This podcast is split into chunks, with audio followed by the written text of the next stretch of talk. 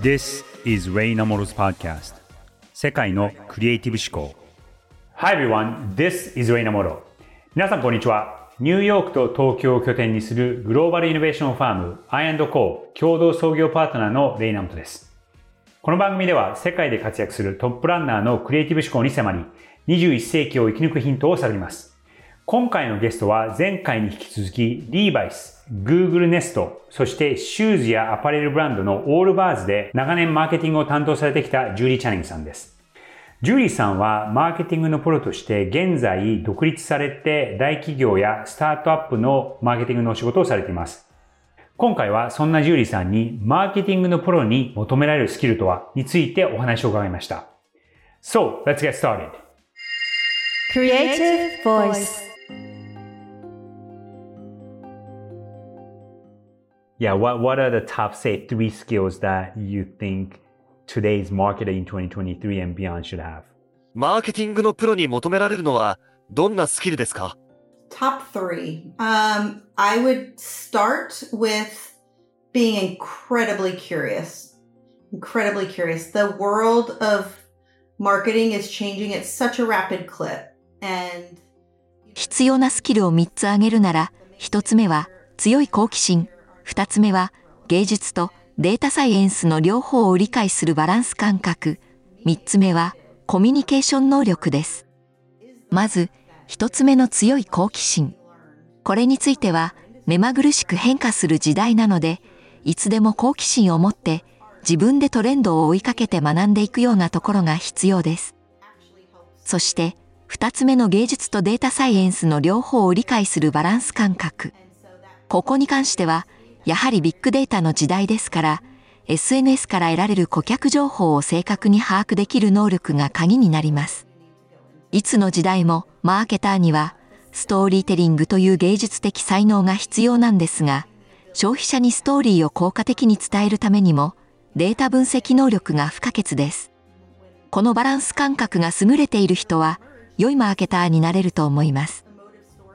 最後に3つ目のコミュニケーション能力。これは言うまでもなく、チームで動くためには不可欠です。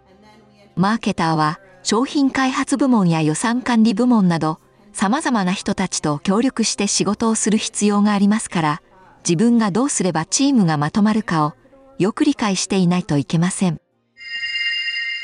今回の話で注目したかったのが、マーケティングのプロとしてどういうスキルが必要なのかっていうところを聞いてみたんですね。で、そしたら結構こう明確な答えが返ってきまして、まず一つ目に好奇心を持つこと。やっぱりその個人的にも、そしてブランド、企業のブランドとしても、こう好奇心を持って、新しいことにチャレンジすることだったりとか、こういろいろやってみることが大切なんだ。その源にある好奇心っていうのが非常に必要ですよっていうのが一つありました。二つ目に、まあ今、そのビッグデータという言葉が世の中に出てきても久しい時代ではあるんですが、ビッグデータをちゃんとこう扱いながら、やっぱりそのストーリーテリングっていうのもちゃんとしなきゃいけないっていうことをすごく彼女は強調していたんですね。で、別の言い方で言うと、これも彼女の言葉なんですが、あの、アートとサイエンスのバランスっていうのが大事で、データ分析だったりとか、そのビッグデータだけ、そのサイエンスの方に偏るのもダメ。え、もしくはそのストーリーテリングのようなそのアートの方に偏るだけでもダメで、そのバランスっていうのが大事ですっていうのをおっしゃっていました。そして三つ目に、これはですね、その彼女の背景にもつながるとは思うんですが、英語では be collaborative to the core。もう本当にコラボレーションをするっていうことを大切にしなさい。それはマーケティングの人たちだけではなくて、経営の人だったりとか、あとそのプロダクトを作る製造の人だったりとか、オペレーションの人たちだったりとか、いろんなポジションに会社にはあるんですが、ありとあらゆるところでコラボレーションをして手をつないで同じ目的に向かっていくっていうのが、マーケターとしてのスキルの一つの大事なところなのではないかっていうふうにおっしゃられていました。これはそうですね、そのマーケティングという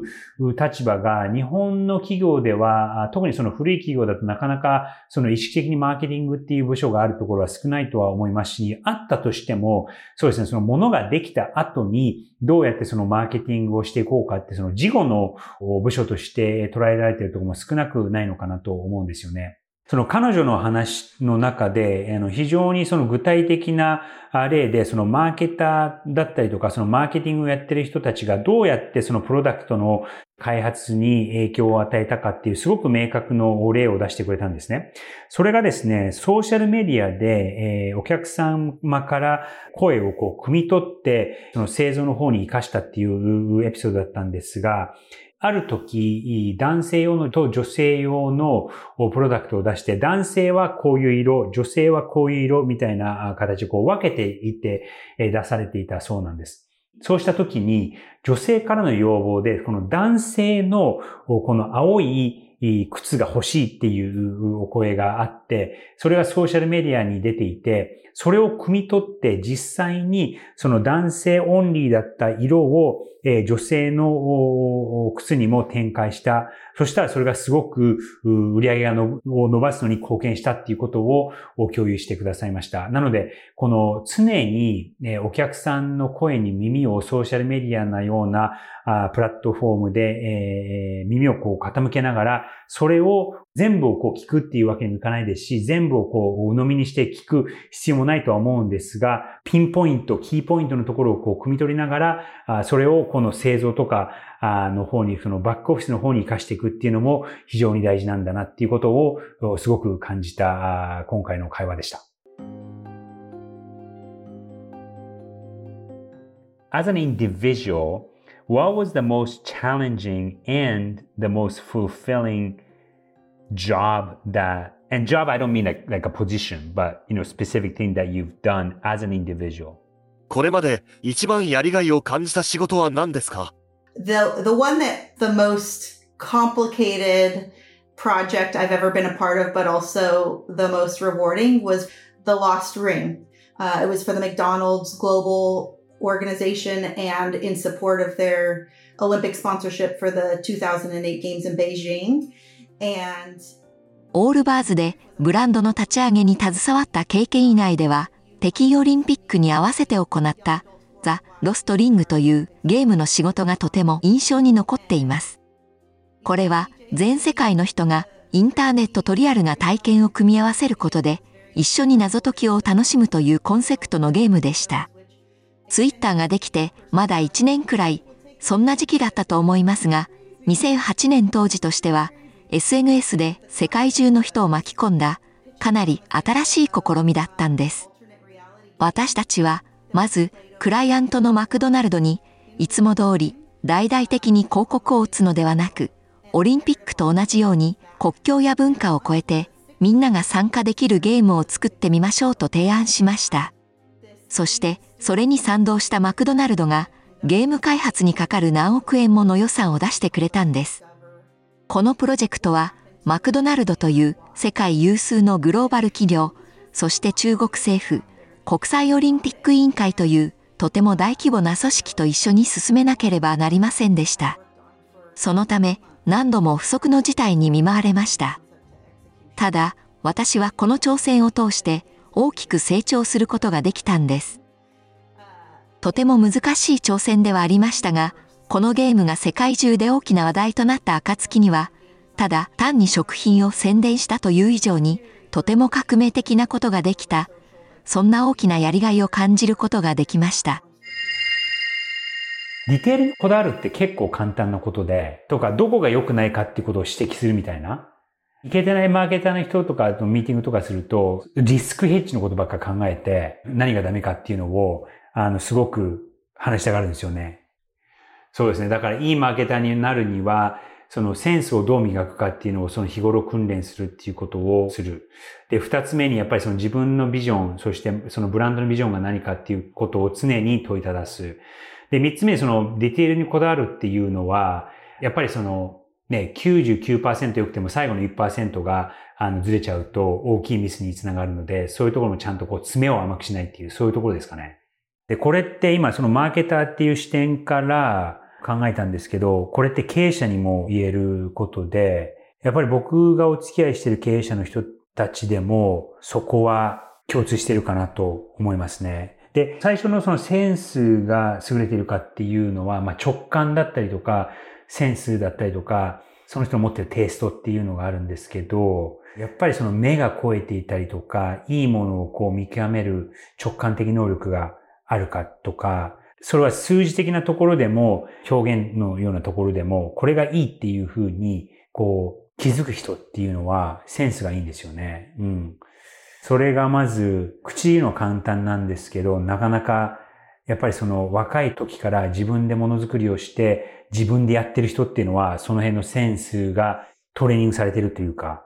っていうのがありますね。で、えっと、二つ目はそのやっぱりその大きいビジョンがあるかっていうことを考えると、やっぱりその経営者っていうのもね、大きいビジョンを掲げてなきゃいけないですし、えマーケターもそのビジョンをちょっとはっきり持って、どういうブランドにしたいかっていうのを明確にして、それをこうちゃんと掲げているところが大切かなと。で、最後にそのディテールにこだわるっていうのは別にこれマイクロマネジメントするっていうことではなくて、あの、人の気づかないことに気づいたりとかする人たちっていうのは、あの、経営者でも同じことが言えて、その三つですかね。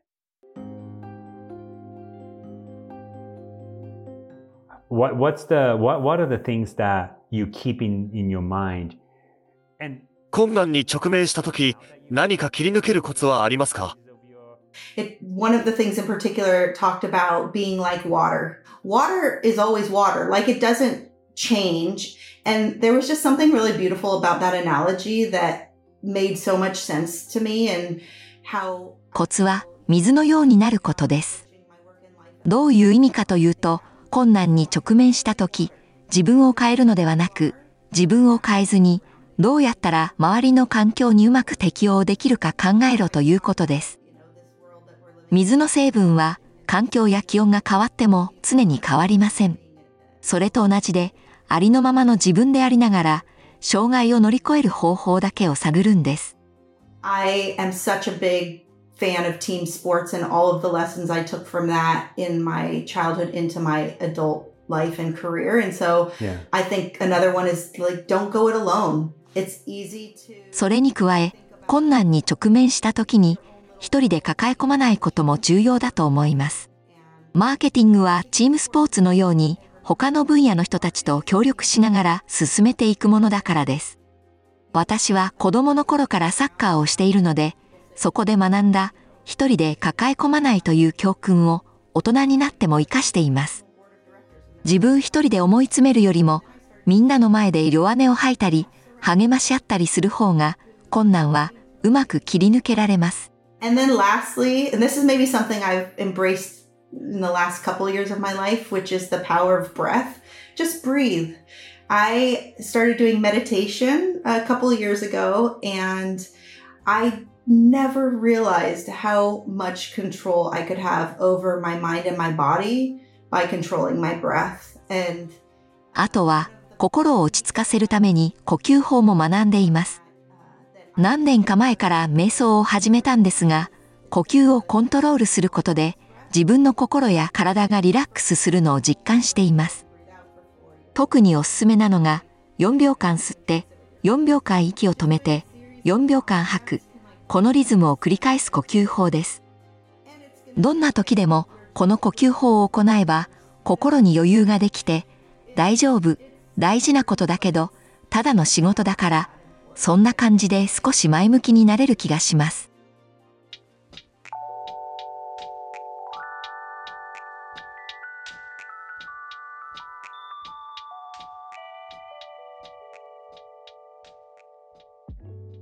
ここまでお送りしてきました、レイナモトの世界のクリエイティブ思考。今回はマーケターのジューリー・チャニングさんに、マーケティングのプロに求められるスキルとはについてお話を伺いました。マーケティングとかマーケターの大変なところっていくつかあるとは思うんですけど、まずは、特に今そのメディアの環境っていうのが数年ごとにガラッと変わる時代になっちゃったじゃないですか。その、そうですね、インターネットが出て、そして特にモバイルが出る前までは、例えばテレビとか、え、雑誌とか、こう安定した媒体がいくつかあって、そこでこう話題を作れば、そこそこまあ成功したっていう方程式が結構明確だったんですよね。それが、まあ2010 20年ぐらいまで続いたんですけど、まあ、インターネットはその前から出てはいたんですけども、まあ、大体そんな感じで、えー、まあ、デジタルというものがあったんですが、安定したメディア環境だったと思うんですね。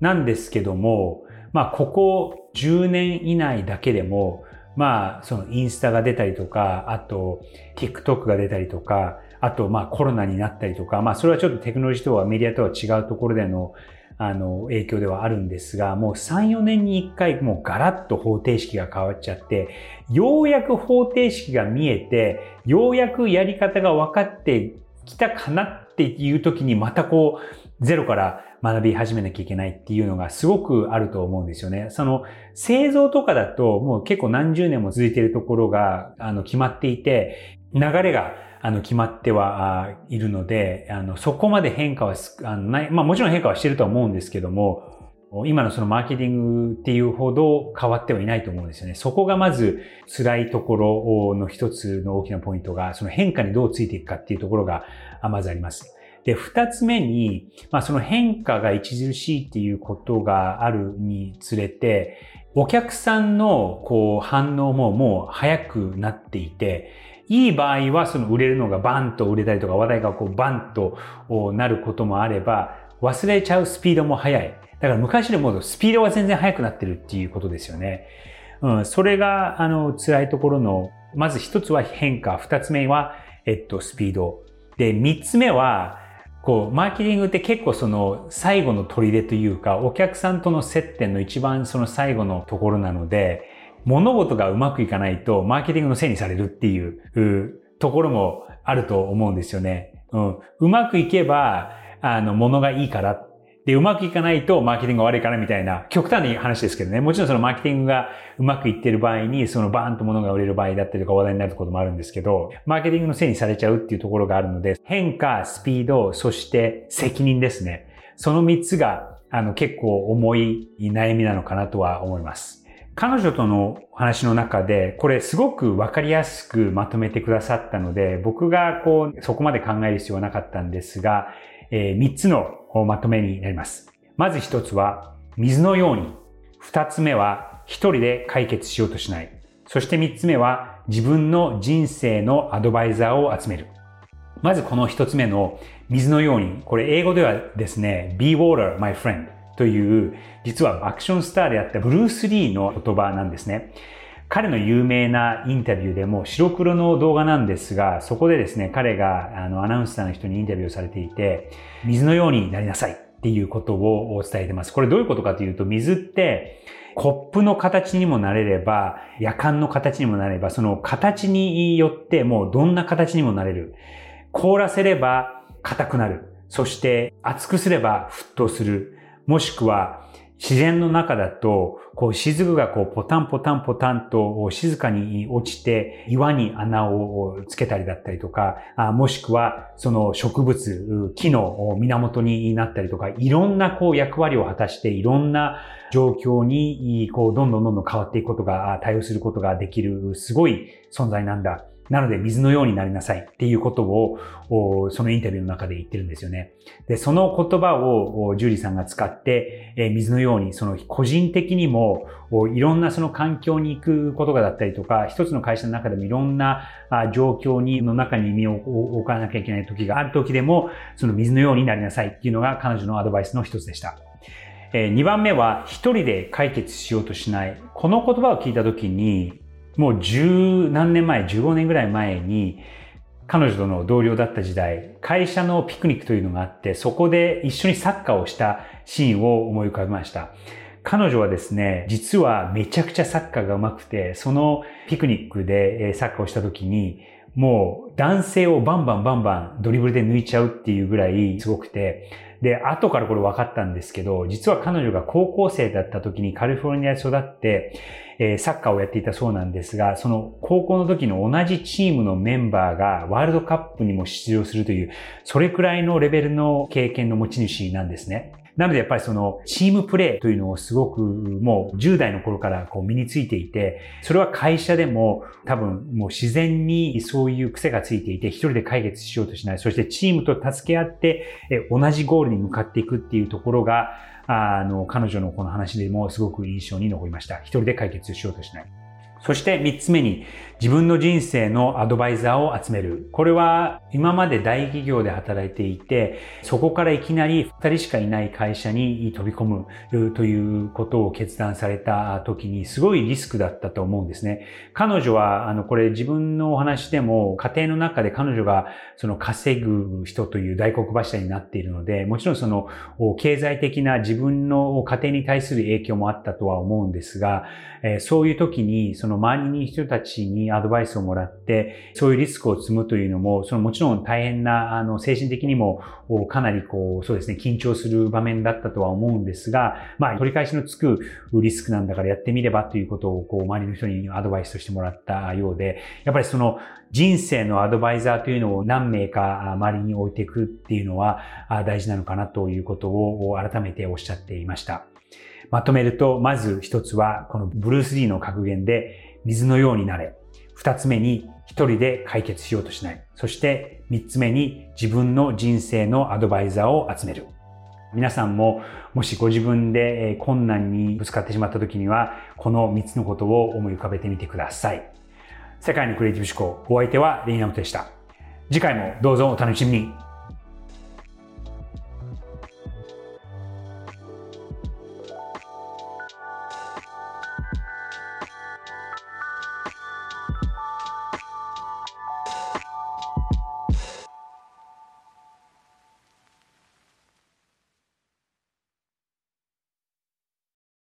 デジタルガレージは危険な海に最初に飛び込むファーストペンギンスピリットを創業以来大事にし続けていますこれから来る Web3 オープンソース時代を見据えたテクノロジーで新たなビジネスを生み出す仲間を募集しています番組詳細欄にあるリンクよりぜひご覧ください Web3 is here. Join us. Join the first penguins. New Context Designer, Digital Garage.